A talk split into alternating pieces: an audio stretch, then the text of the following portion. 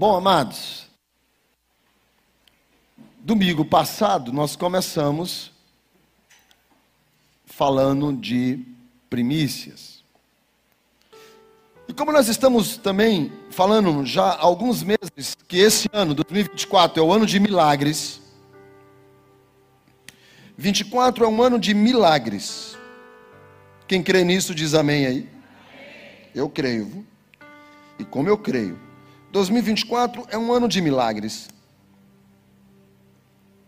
E nesse ano, aí que o negócio enganchou aqui, cortou, aí eu estou mudando lugar, a posição aqui. Mas fica horrível essa posição, vai voltar do jeito que era. Hum, pronto. Ano de milagres.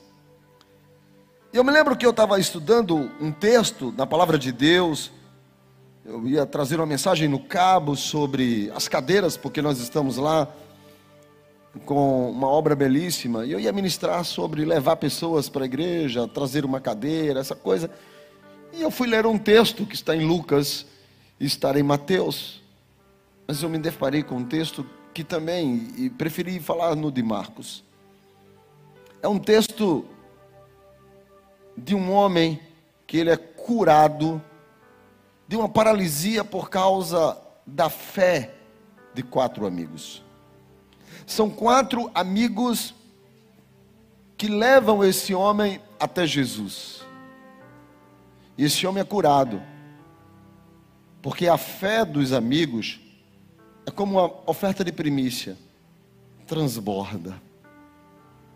Ela vai, ela alcança, é uma fé que transborda ela não beneficia a si, ela estende aos outros.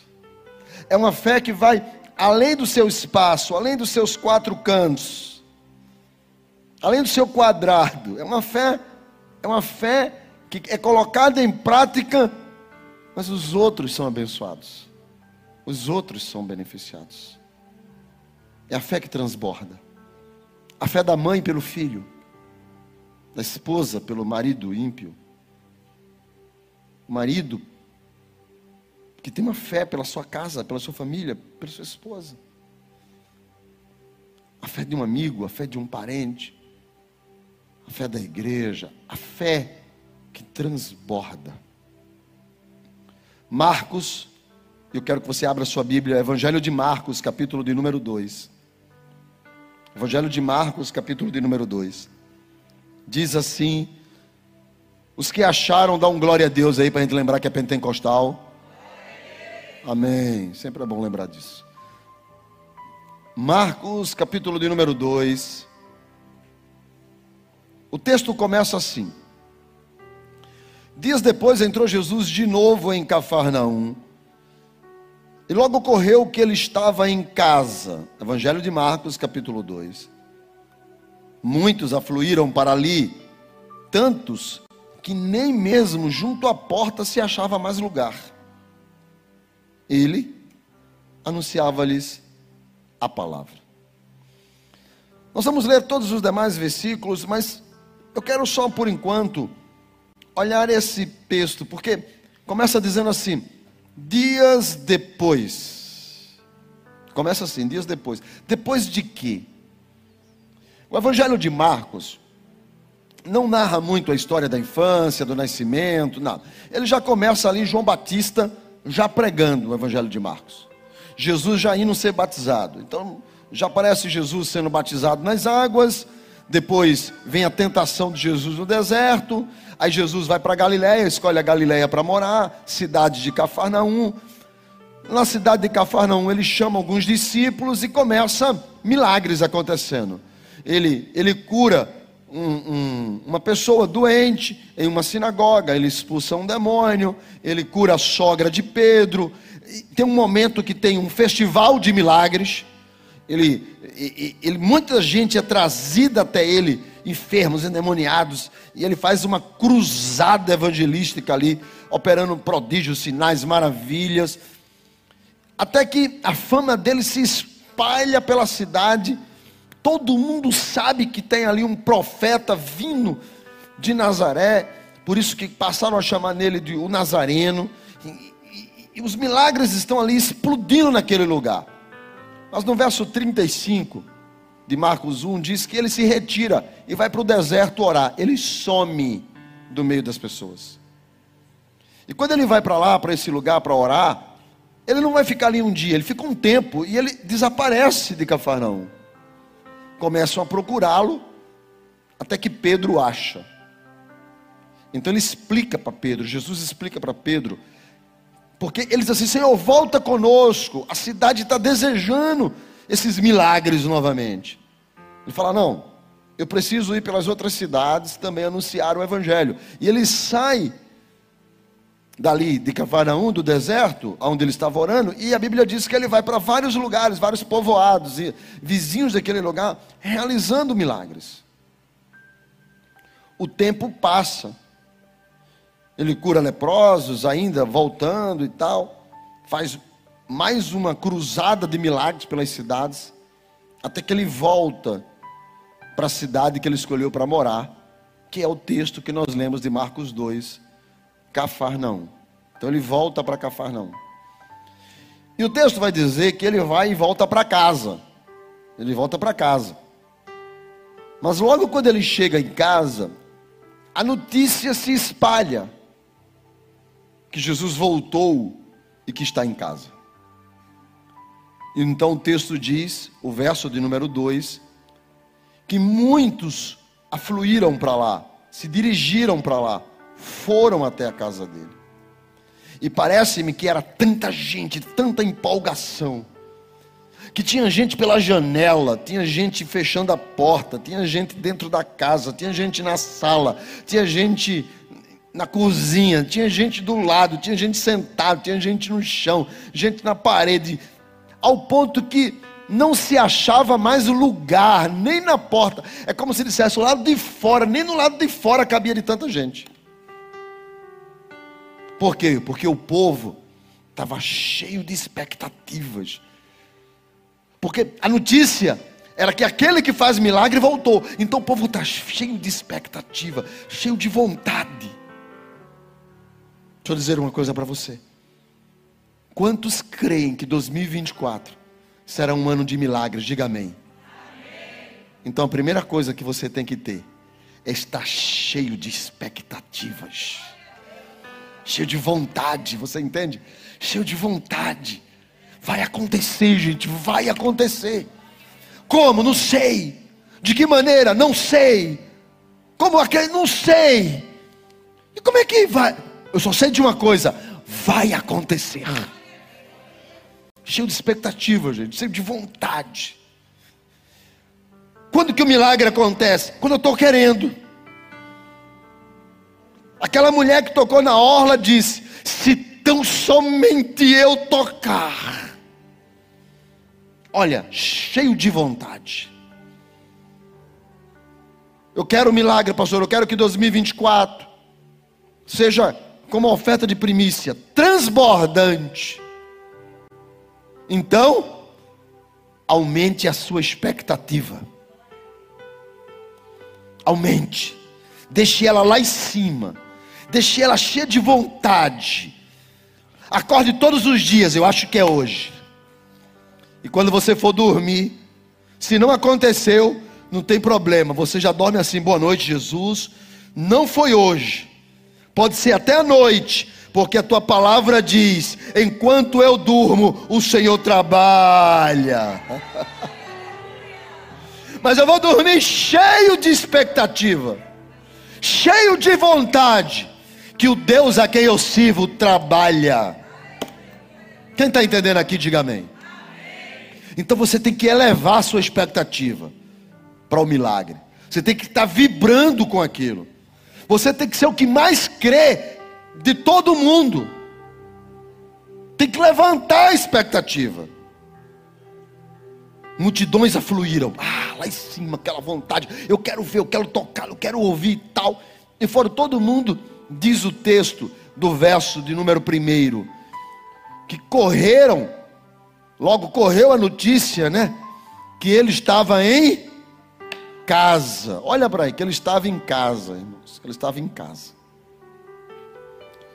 O bom é que o Deus que se fez carne e habitou entre nós, o Deus que se fez carne e habitou entre nós, humanizou-se.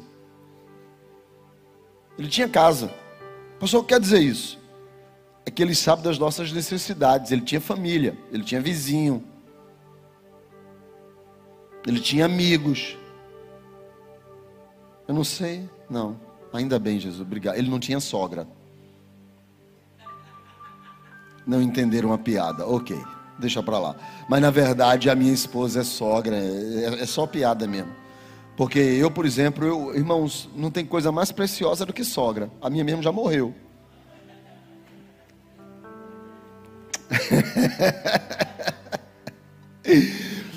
então ele tinha casa, irmãos, ele tinha necessidades. Ele tinha necessidades.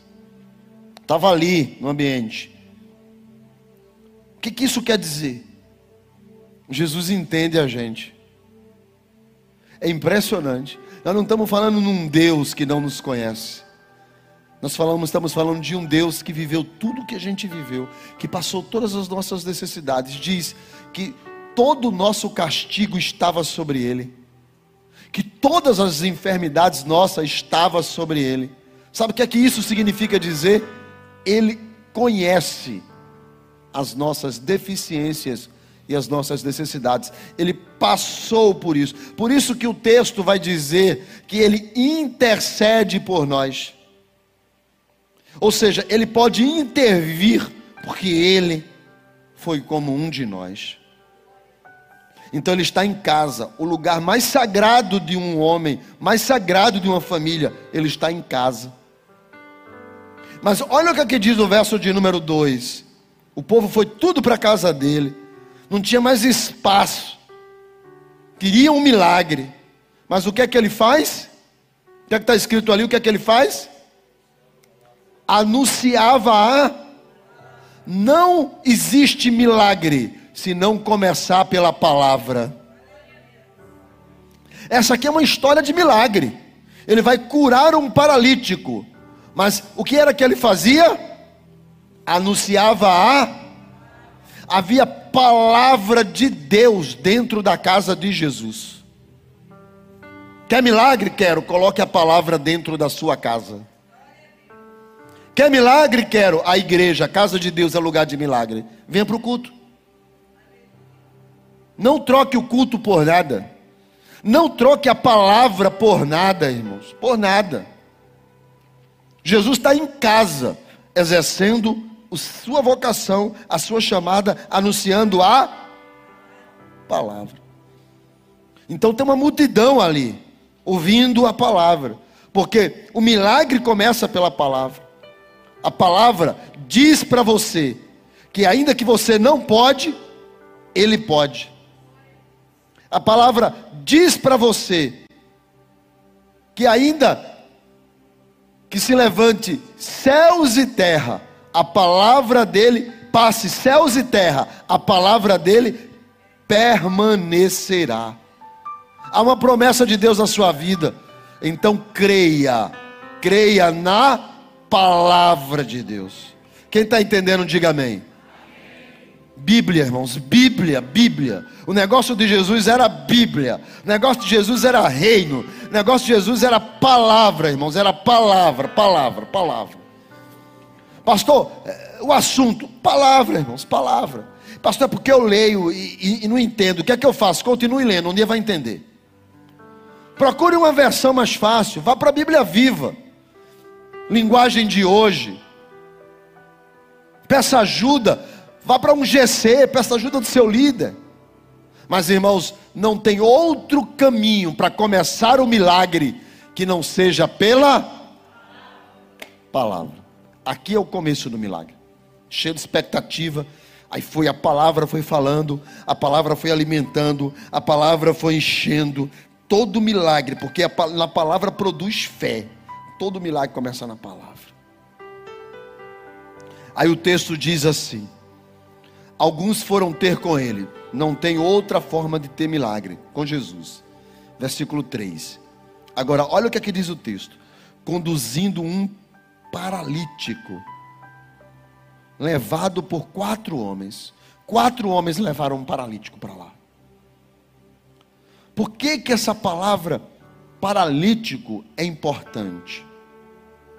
Porque que quando a gente está estudando a Bíblia, por exemplo, no meu caso, eu fui lá olhar o que significava essa palavra no grego, porque o Novo Testamento foi escrito no grego. Tá? O Novo Testamento que nós temos em nossas mãos foi escrito no grego. Aí, por que, que essa palavra no grego é importante? Porque o grego ele é muito rico. Deus é sábio em tudo. Ele é muito rico nos detalhes a palavra. Por exemplo, está escrito assim: não está é, é, é, tá escrito Deus amou o mundo, João, lá em João, Evangelho de João 3,16. Deus amou o mundo de tal maneira que deu o seu filho unigênito. Deus amou, Deus amou. Deus amou o quê?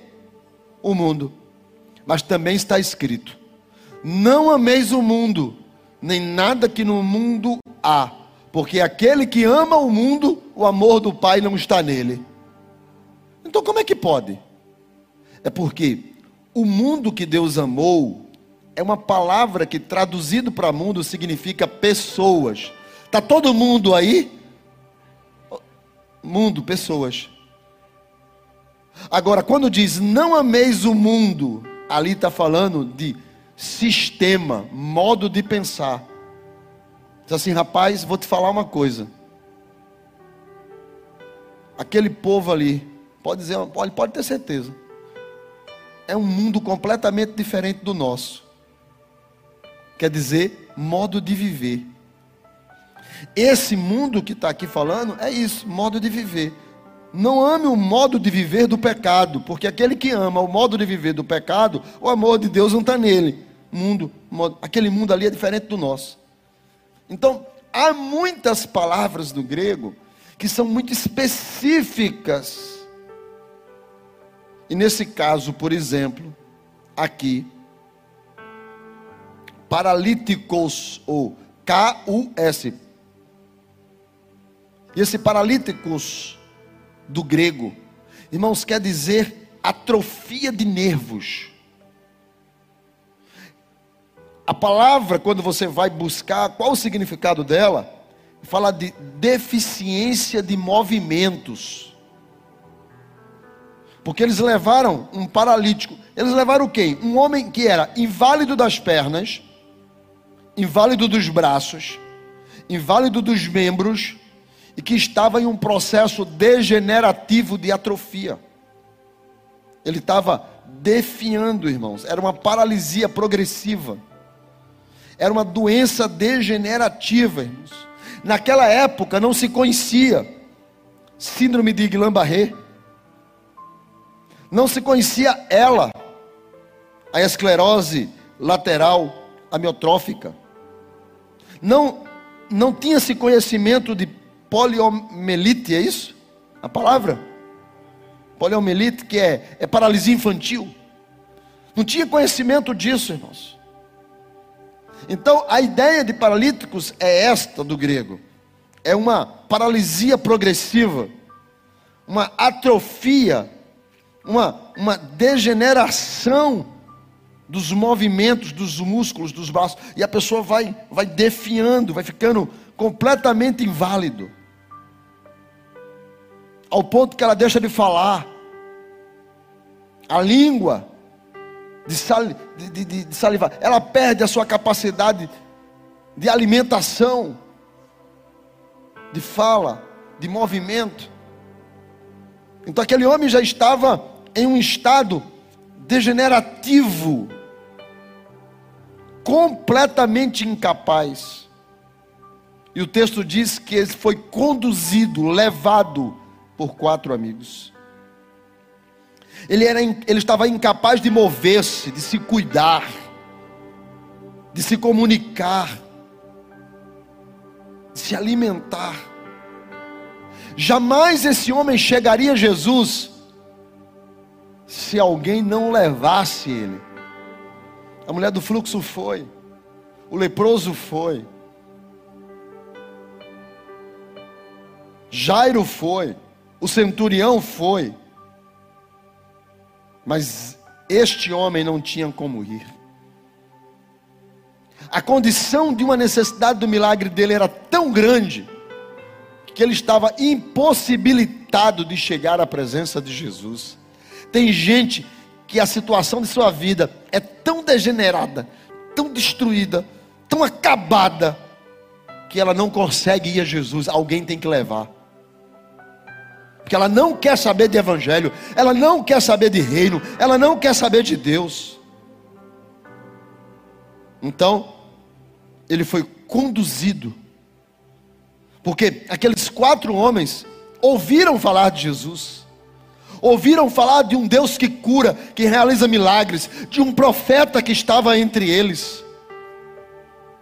Então eles podem ter pensado assim, eles, eles podem ter pensado, cara, porque se era uma doença degenerativa, a ideia do paralíticos, se era uma, uma doença degenerativa, então eu acredito que esse homem era uma pessoa normal antes de ser acometido da doença. Esses quatro amigos podiam ser colegas dele. Tinha uma relação ali. E eles foram ouvindo seu amigo atrofiando, defiando, perdendo os movimentos, perdendo a fala, perdendo a capacidade de audição, perdendo a capacidade de pensamento, de raciocínio, as pernas inválidas, ficou aquela coisa em cima de uma de um leito. E, e, e o texto vai dizer no verso de número 4 que esse homem jazia ou estava tipo permanentemente fixo naquele lugar, onde ele jazia doente naquele leito. E leito aqui é uma palavra do grego chamado crábatos, que quer dizer que era uma, uma, uma esteira, uma, uma, uma, uma, maca, uma cama de acampamento, um, um, uma cama para uma pessoa estar ali, que, que era como se fosse uma lona com dois, dois paus, onde você podia levar o cara de um canto para o outro, era uma, uma maca. E ele, aquele era o lugar dele. Ele pode ter perdido os seus bens, tentando gastar para achar uma cura com algum curandeiro lá. E perdeu tudo. Incapaz, pobre, dependente e sem capacidade de compreender. Porque a doença degenerativa também destrói a musculatura cerebral e ele, ele fica incapaz de compreender. Esse era o estado desse homem. Mas quatro amigos ouviram falar de Jesus, encheram-se de expectativas, e disseram: Deus pode mudar o quadro dele. E a fé desses homens transbordou. Deus pode mudar. Deus pode mudar. Irmãos, eu posso fazer um parênteses aqui na mensagem? Não tem nada a ver o assunto do que eu estou pregando, mas é dentro da mesma história. Eu posso, eu, eu posso, você, você se permite sim ou não? Então eu vou fazer um hashtag para pensar. Esse cara teve quatro amigos que levaram ele a Jesus. Deixa eu fazer uma pergunta para você. Quando você realmente precisar, será que você tem quatro amigos que podem socorrer você? Ou você é tão chato que não tem amigo? Tão complicado que não consegue ter relação? Será que será que tua família te ajuda ou até a tua família vai dizer tá pagando?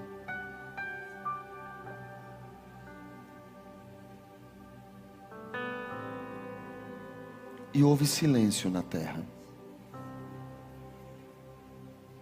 Será que você tem quatro amigos? Será que você poderia fazer uma lista e dizer assim: deixa eu ver se tem quatro amigos que possam levar o crabatos, que é o leito, que é a cesta, que é a maca. Será que tem? Ou vai ficar sozinho? Pensa nisso. Ainda dá tempo de mudar. Hashtag para pensar.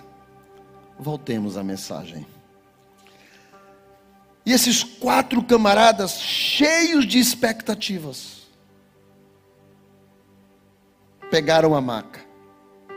Para quem era o milagre? Para ele ou para o paralítico? Mas eles acreditavam que Deus podia.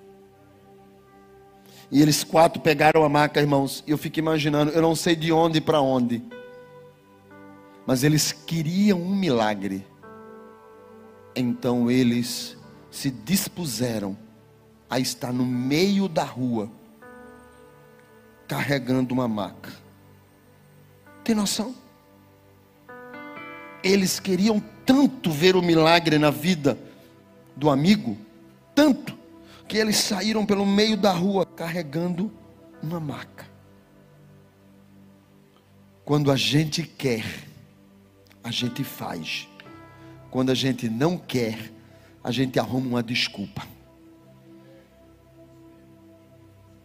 E eles queriam, então eles colocaram a mão na maca. Você está entendendo sim ou não? Então pare de inventar desculpas. Pare de inventar desculpas.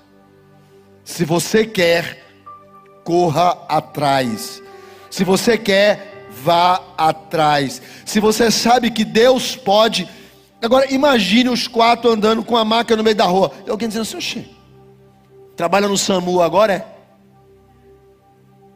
Eu não estou nem aí para o que vão dizer, eu quero. Eu quero. Você está entendendo sim ou não? Podem falar o que quiserem falar, podem me chamar de carregador de maca, eu quero. Porque eu, pastor, e por que, que o senhor quer? Porque eu sei quem pode. E eles pegaram a maca e conduziram o paralítico até Jesus. Mas olha o versículo de número 4.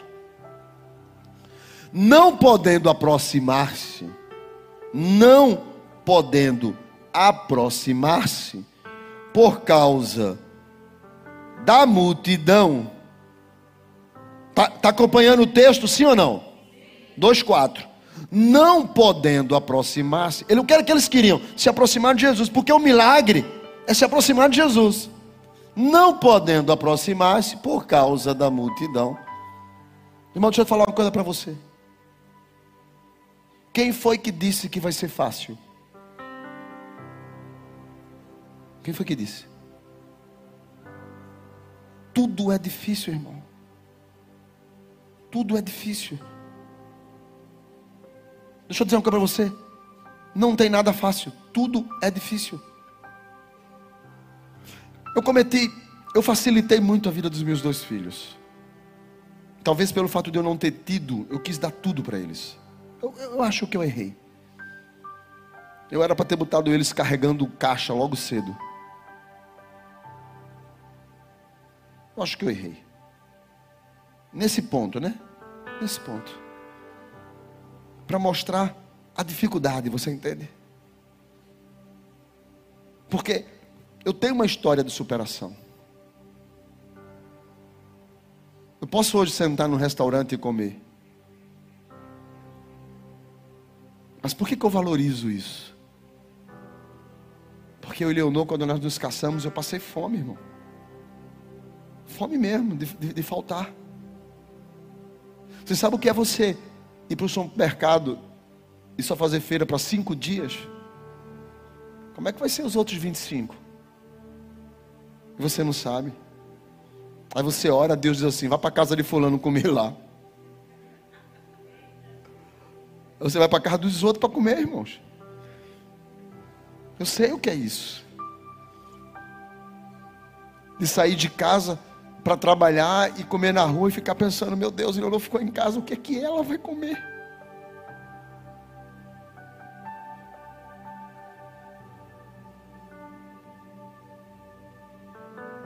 Não existe vitória, irmão, sem luta.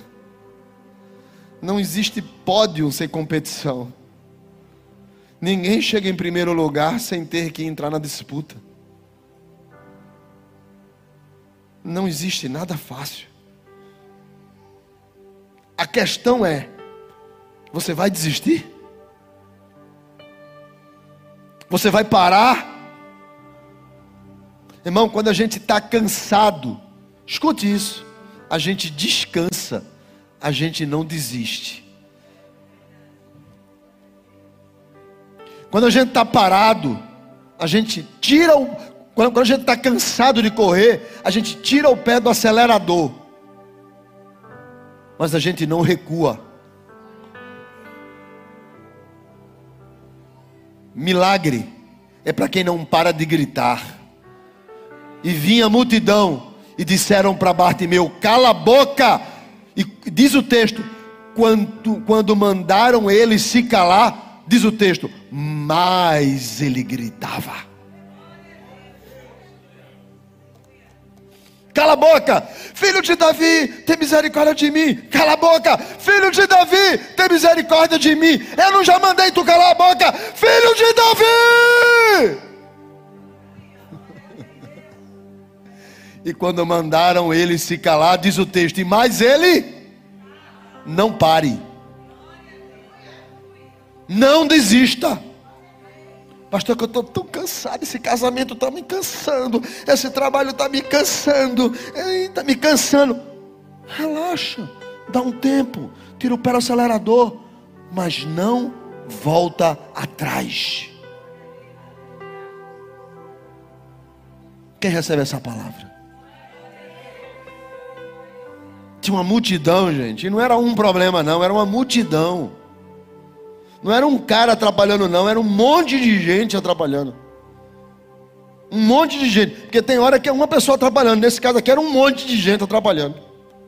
Os carregadores de maca. E alguém teve uma ideia.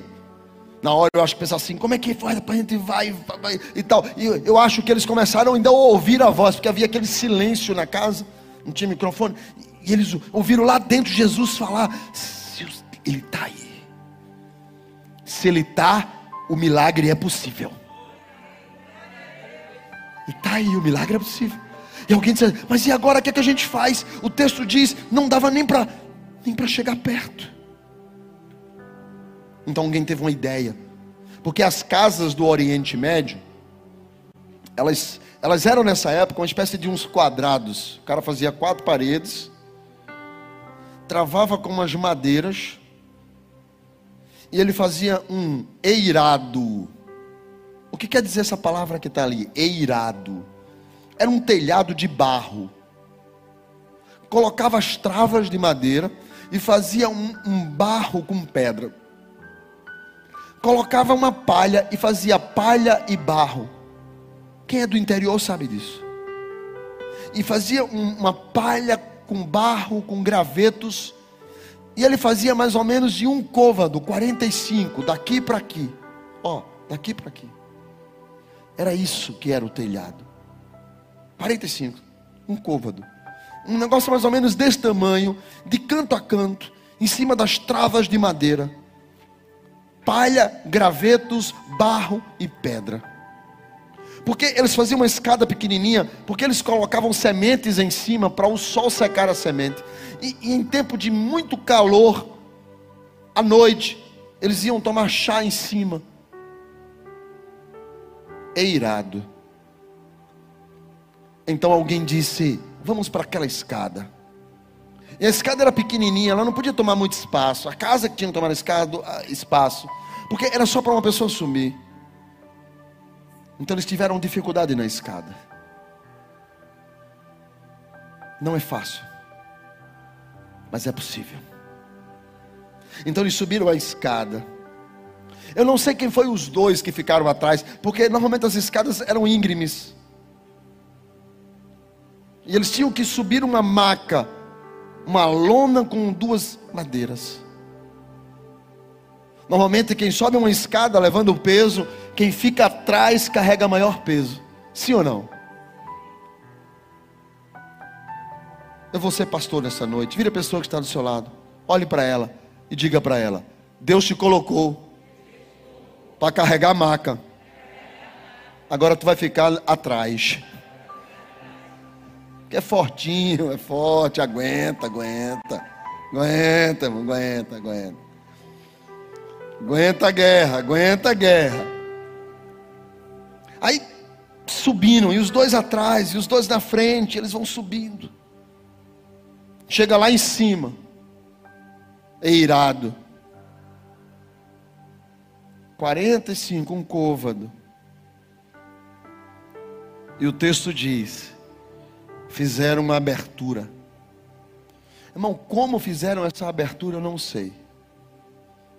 Porque se eles estão com isso aqui, de barro, palha, pedra e madeira para cavar, quando eles foram de casa para lá carregando a maca, ninguém vai levar instrumento de trabalho, porque eles não esperavam isso, eles esperavam chegar lá e entrar na casa.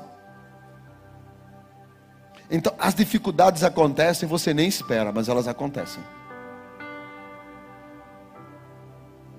E quando elas acontecerem, você tem que estar disposto para resolver. Problema foi feito para ser resolvido e não para chorar em cima dele.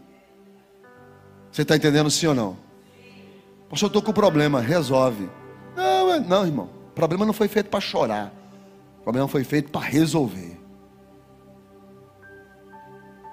Então, eles sobem, quando chegam lá em cima, tem problema. O que fazer? Resolver. Eu não sei como eles cavaram, mas cavaram. Eu não sei como começaram, mas começaram. Eu não sei se tinha uma panela no canto e ele pegou uma panela e ele começou a cavar. Eu não sei o que ele tinha para cavar. Eu não sei se eles tiraram a madeira de dentro do, da, da, da, da lona e, e usaram. Eu não sei, irmãos. Porque não me importa saber. O que importa é que eles queriam resolver. Eles queriam resolver. Agora, como é que se resolve? Olha o que é que diz o texto. Eles descobriram, ou seja, fizeram um buraco. Em que lugar? Em que lugar? Hã? Eles abriram no ponto correspondente aonde ele estava. Quem era o ele ali? Eles abriram o lugar exatamente aonde Jesus estava. Eles estavam com um problema. Precisavam resolver. Mas eles resolveram o problema, abrindo onde Jesus estava. Deixa eu te dizer uma coisa. O teu milagre não vem de homem, o teu milagre vem de Deus. Você tem que cavar para achar exatamente aonde Jesus está. Quem está entendendo, diga amém. Não fica orando para achar que fulano vai resolver. Fulano não resolve, irmão. Não fica achando que a solução, sabe, tem gente que coloca a expectativa do milagre no homem. Coloca a expectativa no milagre da voz que está falando.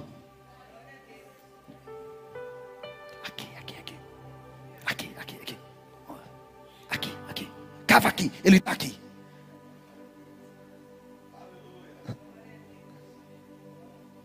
Quem está entendendo? Sabe quem te cura? Jesus. Sabe quem resolve? Jesus. Sabe quem liberta? Jesus. Sabe quem salva? Jesus. Sabe quem transforma? Jesus. Sabe quem me abençoou? Jesus. Sabe quem me fez prosperar? Jesus. Sabe quem vai fazer na tua casa? Jesus. Sabe quem vai fazer na tua família? Jesus. Jesus. E eles cavaram, irmão, não perde tempo cavando sobre a expectativa do amigo, porque ele vai viajar e não vai nem lembrar de tu. Mas coloque a tua expectativa em Deus, coloque a tua expectativa em Cristo, coloque a tua expectativa naquele que quando fala, o inferno se cala. Você está entendendo? Coloque a tua expectativa em Jesus.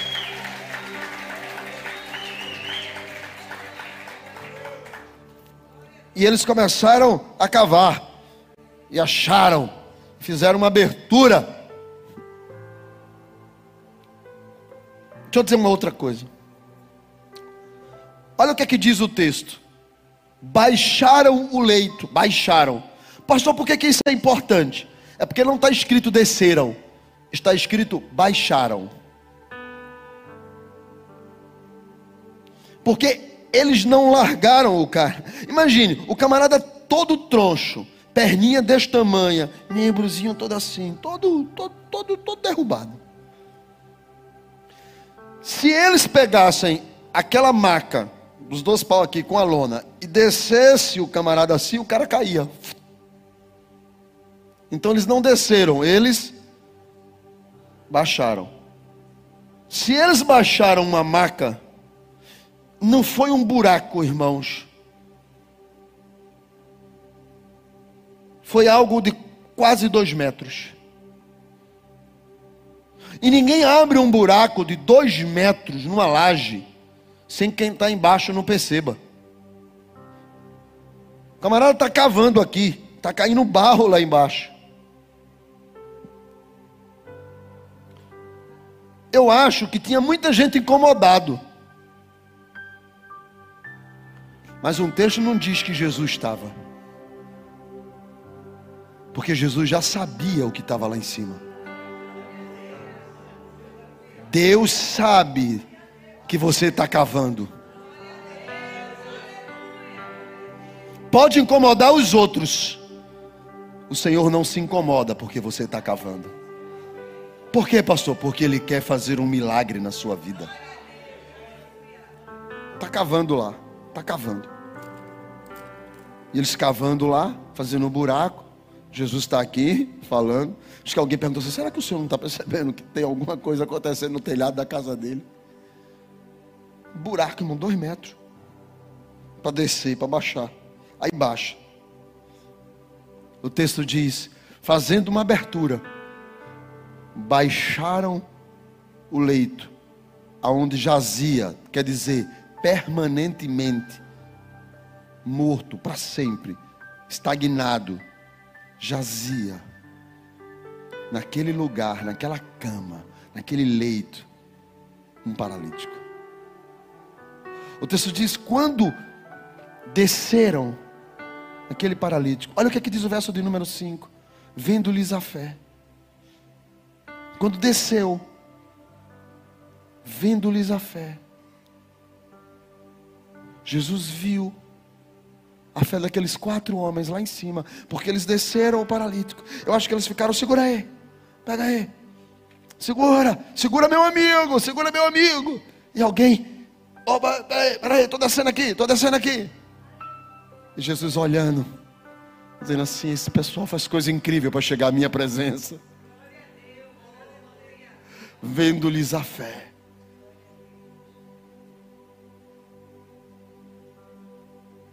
Será que Jesus pode dizer sobre uma mãe que está aqui? cujo filho está no mundo. Será que Jesus pode salvar esse rapaz e dizer para essa mãe, vendo-lhes a fé?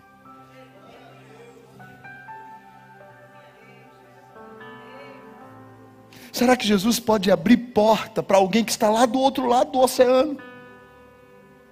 Dizendo, pai, mãe, está tão difícil. Mas Jesus abrir uma porta extraordinária e olhar para esses pais e dizer: vendo-lhes a fé. Será que ele pode restaurar um casamento? Que a mulher diz, muitas vezes, não tem mais jeito. São dez anos sofrendo com esse cidadão. Mas ela diz assim: não. Mas o Deus que eu creio muda muda. E Jesus entrar nessa história e olhar para aquela mulher e dizer: vendo-lhe a fé. Irmãos, muitas coisas. Quem é abençoado é o outro. A fé do outro provoca o milagre no outro. A Bíblia diz, irmãos, que quando Deus libertou Israel e tirou o povo do Egito, depois de mais de cinco anos de sofrimento lá, dez pragas, E ele traz, Moisés está saindo com aquele povo, quase dois milhões e meio de gente, só de homens 600 mil. A Bíblia diz 611 mil, acima de 21 anos, pronto para a guerra. E eles chegam diante do mar vermelho. Só que Faraó está atrás. E vem irado. E vai matar todo mundo. Então, Êxodo, capítulo de número 14, versículo 11, diz assim: Porque quando eles veem Faraó, com sangue nos olhos, querendo matar, eles dizem assim: Olha só, disseram a Moisés: Será que não havia sepulcros no Egito que nos tirasse de lá? para que morramos neste deserto. Por quê? Será que não tinha cova demais lá para a gente virar defunto no deserto? Ele diz: Por que nos tratastes assim? Por que nos tirastes do Egito? Olha, os caras queriam continuar sofrendo como escravo. Olha o versículo seguinte: Era tanto medo que esse povo tinha. Não é isso que nós dissemos lá no Egito. Deixa-nos servir aos egípcios. Queremos ser escravo aqui. Melhor é nos servir, é, é ficar lá como escravo, do que morrer. Tudo com medo. Sabiam que ia morrer naquele dia? Versículo seguinte. Moisés então olhou para eles. Deus não tinha falado com Moisés ainda nesse texto. Moisés está ouvindo o povo reclamar. Moisés está ouvindo o povo dizer que vão morrer. Moisés está Moisés está ouvindo o povo culpar ele, dizendo assim: a gente vai morrer aqui. Aí Moisés diz: Não temam, todo mundo cale a boca e fique quieto, e veja que o Deus a quem vocês servem vai livrar vocês hoje. Uau! Nunca mais vocês vão ver Faraó. Só que quando Moisés disse isso, Deus ainda não havia falado com Moisés.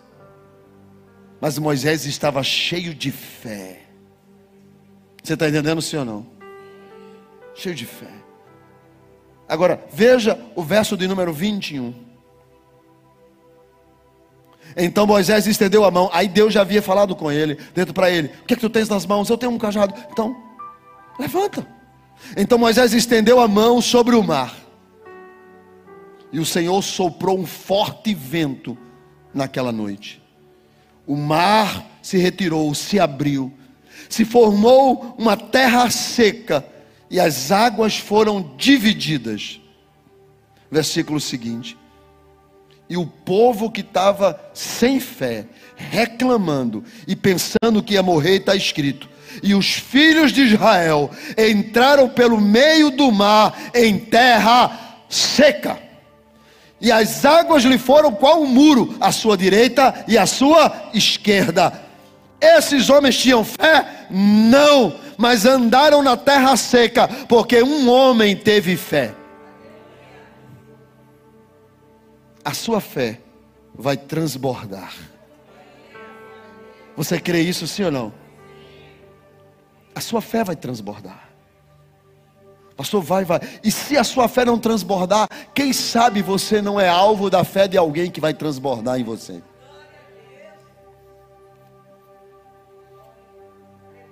Eu creio nisso, irmãos. Eu creio. Muita gente que vai estar aqui nesse espaço do C3 vai ser abençoado.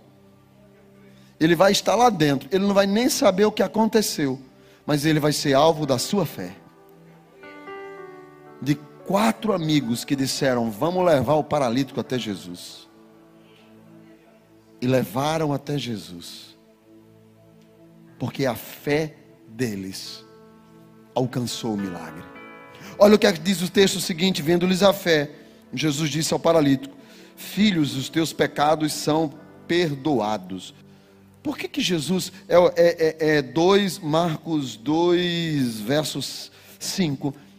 Marcos 2,5. Vendo-lhes a fé, Jesus disse ao paralítico: Filho, os teus pecados são perdoados. Por que, que Jesus perdoou os pecados do paralítico? Porque, por que, que Jesus não curou logo ele? Deixa eu falar, explicar para você rapidamente. Todos os nossos problemas são consequências de pecado. Deus, quando planejou o homem, colocou ele no Éden. Deus não planejou esquizofrenia. Deus não planejou autismo. Deus não planejou câncer. Deus não planejou nada disso. Deus planejou ao homem um ambiente de felicidade, um lugar de delícias, Éden. Mas o homem pecou e nós hoje morremos de morte. Hoje nós envelhecemos, ficamos velhos, os nossos órgãos entram em um estado de falência por causa do pecado. O mundo, os terremotos, os maremotos, tudo isso é consequência do pecado. Por isso que a Bíblia vai dizer que a terra geme e chora, aguardando o dia da redenção. Tudo que nós sofremos, a dor, a tristeza, as lágrimas, o sofrimento é consequência de pecado. Por isso que o Filho de Deus veio para perdoar pecados. Ele veio para resolver o problema. Não foi para amenizar, nem passar a mão, nem tirar um problema e vir outro. Ele veio para dar uma solução definitiva: vida eterna nos céus, com perdão de pecados. Então, a Bíblia vai dizer que Jesus perdoa o pecado desse homem, porque ele resolve o problema, definitivamente. E quando ele perdoa o pecado, é claro que, por que, que ele não curou? Porque o principal é o pecado, e ele quer resolver o problema. Alguns textos na Bíblia, como a mulher do fluxo, que primeiro é curada e depois é salva Diz que o, o, texto salvo do grego não quer dizer que ela foi salva no sentido deste homem de remissão de pecados, mas ela foi salva no sentido de liberdade da doença. Nem sempre a mesma palavra salvação tem a ver com remissão. Neste caso aqui é remissão de pecados. Então Jesus declara para aquele homem que os pecados deles foram remidos, que ele foi perdoado por Deus, que tudo que ele fez régua, passou, jogar no mar do esquecimento. Deus perdoou os pecados, porque Deus perdoa pecados. Então, há um grupo de escribas que estão ali, mas alguns dos escribas estavam assentados ali, verso de número 6. E diz que arrazoavam em seu coração, quer dizer, discutiam de forma racional, pensavam pela lógica, por tudo que eles conheciam das Escrituras, que não era possível perdoar pecados. E, e o texto vai dizer que alguns escribas assentados ali resolvem seu coração, e o 7 diz: por que, que ele fala dessa maneira? Isso é uma blasfêmia, isso é um pecado, porque ele está se colocando no lugar de Deus, porque somente Deus pode perdoar pecados, mas ninguém pode. Fato, eles estão certos. Somente Deus perdoa pecados. E o interessante é que o texto diz: havia ali alguns escribas, os escribas estavam na casa de Jesus, mas contra a palavra que Jesus falava. A igreja é um lugar que tem muita gente que, mesmo sentado, membro, participando, vai contra o que muitas vezes o pastor fala. Escolhe. Não, isso aí que o pastor falou é verdade. Não, isso aí não, isso aí não, isso aí não, isso aí não. A gente fica escolhendo o que o pastor diz. E tinha muitos escribas ali escolhendo o que Jesus dizia. Não, não, não, isso aí não. Isso aí, isso, isso aí ele não pode dizer. Então Jesus olha para eles. Porque o que eles estão dizendo é verdade. Ninguém perdoa pecados senão Deus. Eles estão falando a verdade. Porque se você for olhar, por exemplo, todos os fundadores de religião, nenhum deles perdoou pecados. Nenhum Maomé da vida perdoou pecados. Não se perdoa pecados senão Deus. Os escribas estão certos. Então, a Bíblia diz que Jesus olha para eles e diz para eles, no verso de número 8, porque Jesus percebe o que está no coração deles, a, a má intenção. Então Jesus disse: Por que vocês estão dizendo isso no coração de vocês? Porque tudo tem a ver com o coração. Tudo tem a ver com o coração com o que você sente, com o que você pensa na sua alma. Então Jesus vai dizer no verso 9: Qual é o mais difícil? Fazer ou falar? É mais difícil dizer para esse paralítico: Teu pecado está perdoado, ou dizer: Toma tua cama e anda? O que é mais fácil, fazer ou falar? Jesus vai dizer: para vocês saberem que o que eu falo é verdade, eu vou fazer. É mais ou menos assim, para que você creia que esta palavra é verdade, Deus vai operar um milagre na sua vida, entendeu? Para você crer que o que está escrito aqui sobre vida eterna e sobre salvação, Deus vai agir sobre a sua vida. Quem crê diz amém. Ele vai mostrar o milagre. Só quem crê dá um glória a Deus aí. Ele vai mostrar o milagre. Para você crer que esta palavra é verdade, Ele vai mostrar o milagre. Irmãos, eu tomo posse disso, porque 2024 vai ser um ano de milagre. Jesus está dizendo: para não ficar só na teoria, vai para a prática. Vou mostrar o milagre. Então Jesus diz para aquele homem, no verso de número 11: Eu te mando, levanta-te, toma o teu leito e vai para a tua casa. Três coisas: levantar, tomar o leito e ir para casa. Porque a doença degenerativa, ela atinge não apenas o corpo, mas ela, ela atinge a alma, ela atinge a razão, a sua capacidade de lógica, de discernir, de saber o endereço de casa. Jesus queria restaurar ele por completo. Então Jesus diz: Eu te mando. Jesus poderia ter simplesmente dito: Levanta. Precisava dizer: Eu te mando. Sim ou não? Jesus poderia só fazer Ainda bem que ele não fez nenhum gesto, não rodou, rodopiou, nada. Ele só usou o poder da palavra. E ele usou, e o termo diz eu te mando. Por que, que o texto diz eu te mando? Fiat, que não é a marca de carro, é a palavra criadora. Está em Gênesis, no capítulo 1 e 2. Quando disse Deus, haja. E tudo foi feito. O poder criador da palavra. Essa é uma expressão do latim, fiat.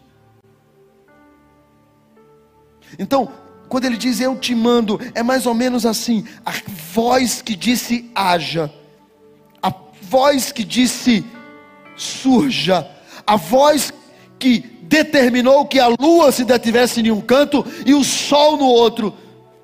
A voz que soprou sobre o mar e ele se abriu, a voz que fechou a boca dos leões, a voz que fez com que o fogo não queimasse aqueles três rapazes, a voz criadora, aquela que fala aos montes, às montanhas, aos mares e aos oceanos.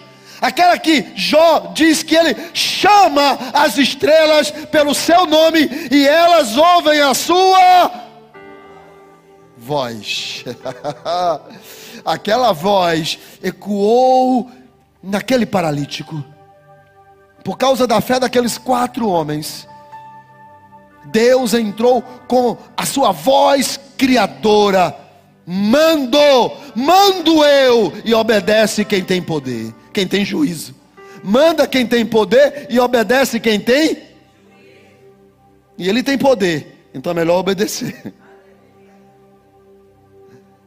mando, determino, declaro, decreto, ordeno. E a síndrome de Guillain-Barré. E ela, e seja qual for a doença que estava ali, eu posso ver, eu posso conjecturar, eu posso só imaginar. Aquele homem está ali, e ele está ali no, no leito, e eu posso imaginar quando Jesus manda e diz: Levanta-te. Jesus está falando a alma. Não desista, não pare, não desanime, levanta-te. E agora ele diz: Toma teu leito. Agora o corpo, eu posso só conjecturar. Aquele homem é pequenininho, ele está todo atrofiado, e aqui agora a mão começa a tomar jeito, porque ela recebeu uma voz, a voz de comando, dizendo: Eu ordeno. E ela começa a se mover, e ela vai se estruturando, e ela vai se formando. E ele diz: Levanta-te. E aquele homem, quando se levanta, agora todo estruturado, Jesus diz: o juízo, a consciência também. Retorne, vá para casa. Ache o endereço. Você não está perdido. Você está sob o comando da minha voz. E ele, homem, vai para casa. Posso imaginar os escribas, os teus inimigos, os opositores, os que não acreditam que o Deus a quem você serve é Deus, o que não acreditam que Jesus é poderoso para mudar a sua história, restaurar você por completo, os que não aceitam, os que não acreditam, os que estão esperando a tua derrota, os que estão esperando o teu fim, os que não sabem que tem alguém de fé orando por você.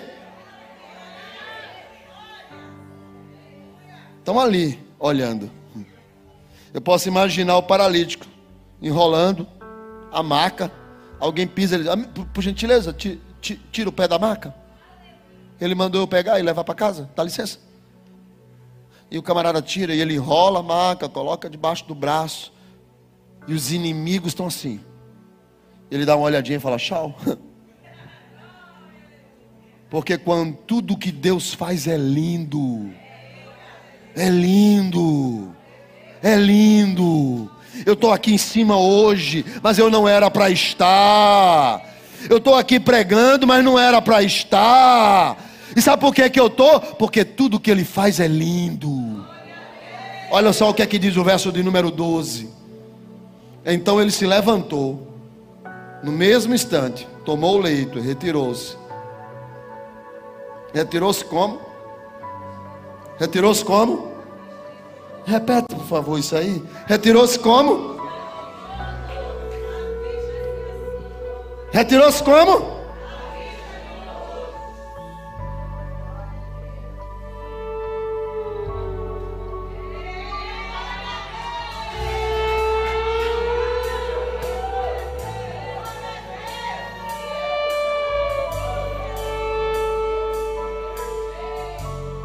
E diz o texto: a ponto de se admirarem todos.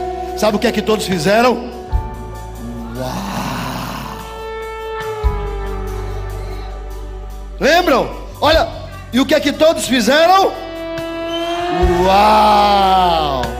E o texto diz: E começaram a dar glória a Deus, porque jamais viram coisas dessa natureza. Tudo que Deus faz é lindo! De pé! Uh! Tudo que Ele faz é lindo. Tudo que Ele faz é perfeito. Tudo que Ele faz é maravilhoso. Eu creio nisso. Quem crê nisso? Quem crê nisso? Eu creio. 2024 será o ano de milagres. As minhas primícias vão romper. Eu vou ver Deus agir. Eu vou ver Deus agir. À vista de todos, à vista de todos. Eu creio. Yeshua. Nós cremos Yeshua. Nós cremos. Nós cremos Yeshua. Nós cremos. Eu tomo posse nesta noite. Quem toma posse dos milagres de Deus, levanta a mão e dá um glória.